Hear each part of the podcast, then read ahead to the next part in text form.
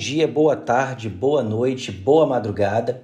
Meu nome é Juan Marasates Ponfeldner, eu sou professor de Direito Penal e de Direito Processual Penal e no episódio do Direito em Temas de hoje nós vamos abordar sobre um assunto sobre direito processual penal que é o silêncio seletivo. Você sabe o que é o silêncio seletivo? Consegue estabelecer um conceito a respeito disso? Trata-se de um tema muito relevante que vem sendo objeto de discussão na doutrina e também de decisões do Superior Tribunal de Justiça. Antes da gente falar sobre o silêncio seletivo, eu quero abordar sobre o assunto do direito ao silêncio, que está no artigo 5 inciso 63 da Constituição Federal e também no artigo 186 do Código de Processo Penal. Então veja que o direito ao silêncio é um direito constitucional previsto tanto na Constituição quanto no CPP, que vai garantir que o acusado no processo penal tenha o direito de permanecer calado durante o seu depoimento. E é importante que a gente entenda os contornos desse direito ao silêncio. Né?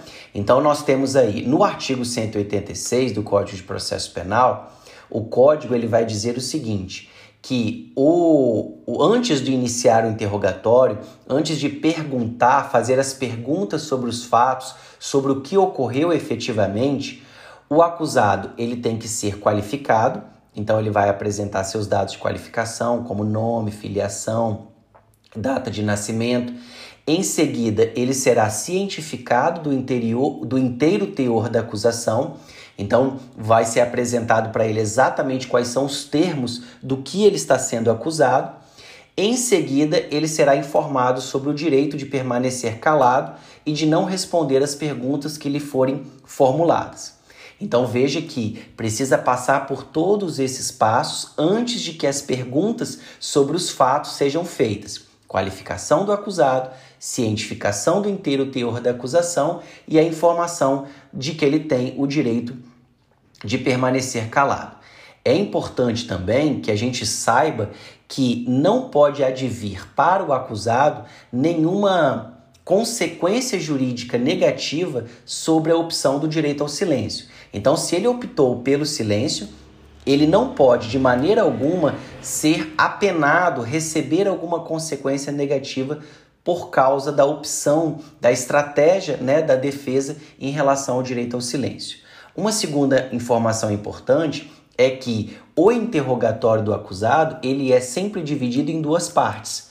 Numa primeira parte é perguntado sobre os dados de qualificação, como eu falei, e a segunda parte é, é questionado a ele sobre os fatos efetivamente ocorridos.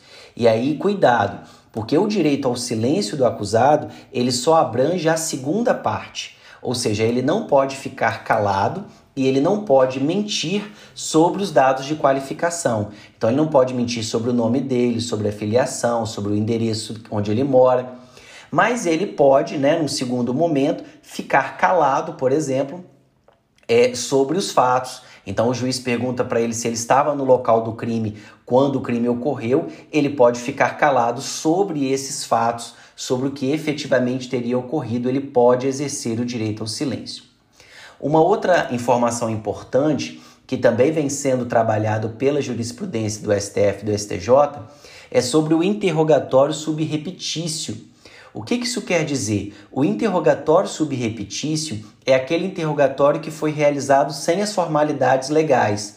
E essas formalidades incluem, por exemplo, a advertência da autoridade sobre o direito ao silêncio. Isso quer dizer que os tribunais superiores entendem que o interrogatório será nulo se ele ocorrer sem a advertência inicial de que o acusado tem direito ao silêncio. Então, se o juiz não advertiu o acusado de que ele tem o direito de permanecer calado antes de iniciar as perguntas sobre os fatos, esse interrogatório será considerado um interrogatório subrepetício, sem as formalidades legais e, portanto, nulo.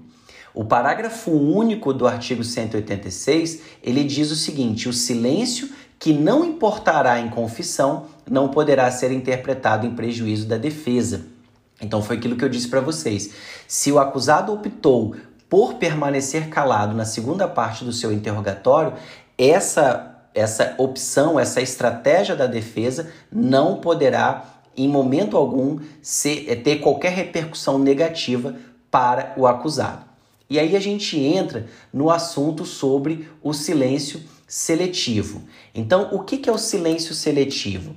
Silêncio seletivo é a garantia de que o acusado poderá responder apenas uma parte das perguntas que lhe forem feitas ou responder a nenhuma delas. Então, ele pode optar por dizer: Olha, eu não quero responder a nenhuma pergunta. Ou ele pode optar por responder apenas algumas perguntas. Ou também optar por responder apenas as perguntas de determinado sujeito do processo. Então, eu não vou querer responder as perguntas do juiz e nem do Ministério Público, eu só quero responder as perguntas do meu advogado. Juan, ele pode dizer que só vai responder as perguntas do advogado e que ficará silente em relação às perguntas do juiz e da defesa?